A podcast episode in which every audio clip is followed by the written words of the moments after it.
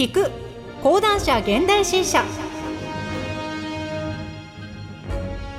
この番組は講談社現代新書から新作おすすめ書籍を取り上げ冒頭部分をリーディングでお届けするポッドキャストです。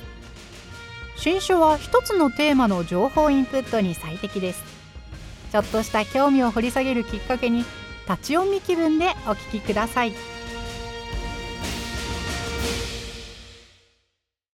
さて今回お届けする新書は感じるオープンダイアローグ。森川水明著。担当ナレーターは小野原睦美です。本書の概要。ただ対話するだけでどうして心が癒されるのか。オープンダイアローグ発祥の国フィンランドでは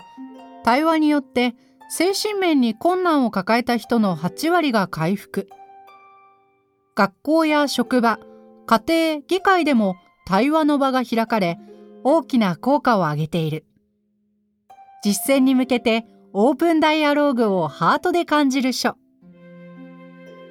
その人のいないところでその人の話をしない。1対1ではなく3人以上で輪になって話す。ただそれだけのことでどうして人は回復していくのか。日本人医師として初めてオープンダイアローグの国際トレーナー資格を得た一人である筆者が自らの壮絶な過去とオープンダイアローグに出会った必然そしてフィンランドで受けたトレーニングの様子をつぶさに記すことでオープンダイアローグとは何なのか。ただ対話するだけでどうして心が癒されるのか。どのようにして対話の場が生まれるのかなどさまざまな疑問に回答する。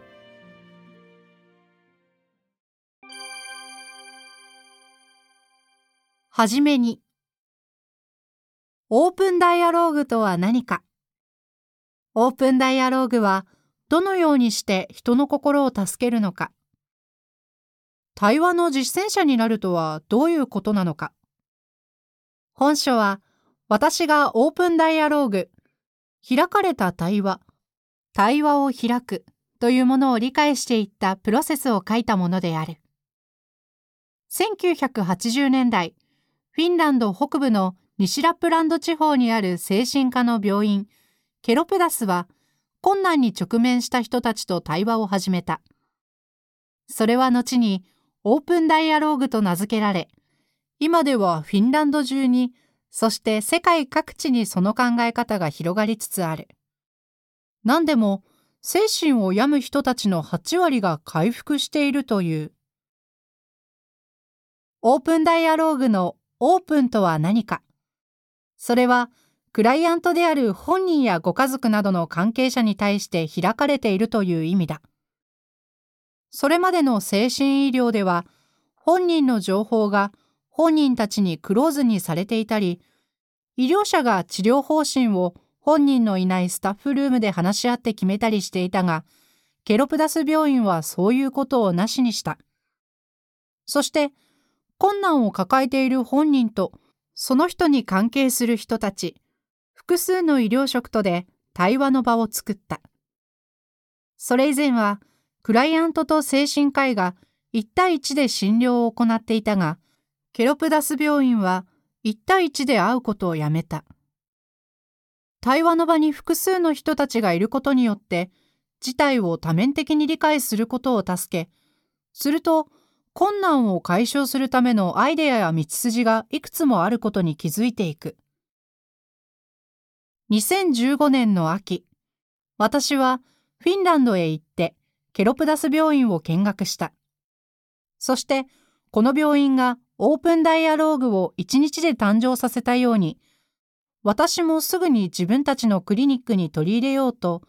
帰国した翌日の2015年9月28日からこれを始めた。その後、日本で約1年の基礎トレーニング、フィンランドでトレーナーになるためのトレーニングを2年間受けた。今、2021年春もより対話的な場を開くにはどうしたらいいか試行錯誤を続けている。オープンダイアローグの実践を通して感じるのは、既存の医療や支援の現場に対話がもっとあった方がいいということである。対等の関係性の中で話す。その人のいないところでその人のことを話さない。全員の声が大切にされる。チームで対話するなど。こうした考え方は精神医療の分野だけでなく、学校、職場、自治体、福祉、介護の現場や最も身近な家族の中でも応用可能だ。オープンダイアローグに関する書籍は、すでにいくつか出版されているから、オープンダイアローグを知ることは難しくなくなった。しかしまだ実践するためのものは少なく、もっとたくさん紹介されてほしいと思う。実践書は本によって書いてあることが異なるくらい多様な方がいい。複数の第三者が困難に直面した人たちの輪の中に入っていき、対話する。対話の場を作ろうとするスタッフたちは、その場にいる全員に親身に寄り添いながら、中立の立場で、時には自分の考えを話す。1回の対話の時間は60分で、困りごとがあればすぐに対話の場が開かれ、必要なだけ対話を繰り返す。対話はそこに集まった人たちで、60分の対話の場をどのように使っていくかを話し合うことから始まる。そうできればいいのだけれど、どうやったらそれを実現できるのか。本書は、この問いへ応答することに挑戦する。序章と第1章では、オープンダイアローグが求められる背景。第2章は、ケロプダス病院で見聞きしたこと。第3章は、対話の実践者になるためのトレーニングの様子。第4章は、オープンダイアローグの実践例を紹介し、第5章では、オープンダイアローグに関してよく寄せられる質問について応答した。そして、これらは一貫して、オープンダイアローグを知識としてではなく、感覚的に捉えられることを目指した。本書の特徴と言えるのは、第3章のオープンダイアローグの実践者になるために筆者が受けた対話のトレーニングの章だと思う。対話のトレーニングとは何かを簡単にまとめると、トレーニングを受ける一人一人トレーニーが3年の期間、オープンダイアローグによる対話を続けるということだ。それはトレーニーにとって対話の実践者になるためのトレーニングであると同時に、自分がクライアントになるのと同じだった。自分自身の抱える困難を話し、自分の家族を招いて会話し、それを仲間たちに聞いてもらう。トレーニーたちは、それぞれ自分の人生の中に困難を抱えていた。困難というのは誰のもとにもあるものだ。誰もが等しく何かに傷つき、大切な人との別れがあり、時には生きる意味に苦悩していた。誰もが生きてきたプロセスのどこかで、ひどく動揺する出来事に出会っている。それは幼少期かもしれないし、青年期かもしれないし、働き始めてからのことかもしれない。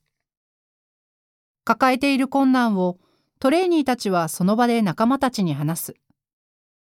それはあたかも一人の患者が対話によって回復するプロセスそのものだった。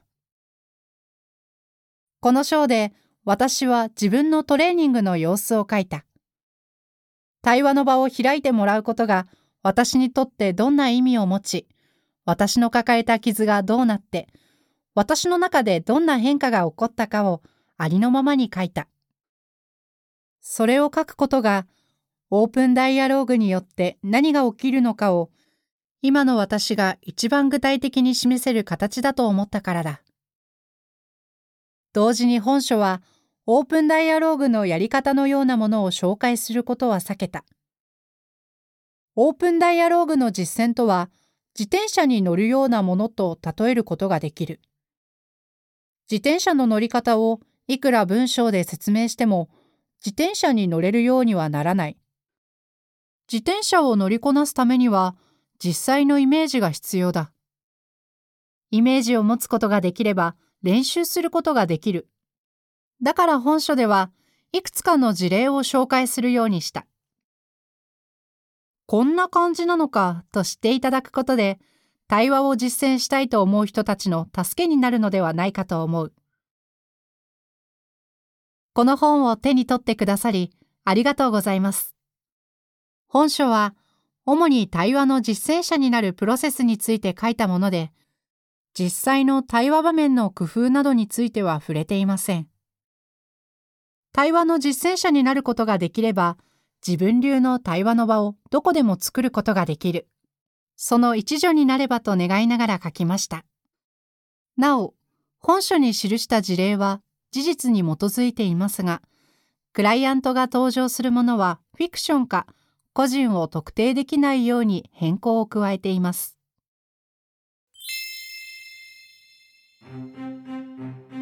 今回は講談社現代新書から森川水明著